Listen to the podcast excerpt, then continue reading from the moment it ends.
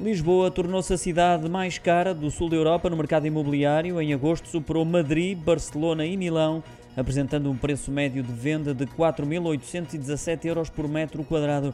Olhando ainda para a Europa, só em Paris, a capital francesa, os preços no que diz respeito à compra de casa são mais caros, com um valor que se aproxima dos 12.700 euros por metro quadrado, revela a Casa Fari, o relatório do mercado residencial da maior plataforma europeia de dados imobiliários indica ainda que Lisboa e Madrid têm o crescimento dos preços mais acentuado, com aumentos de 5,4% e 5% respectivamente.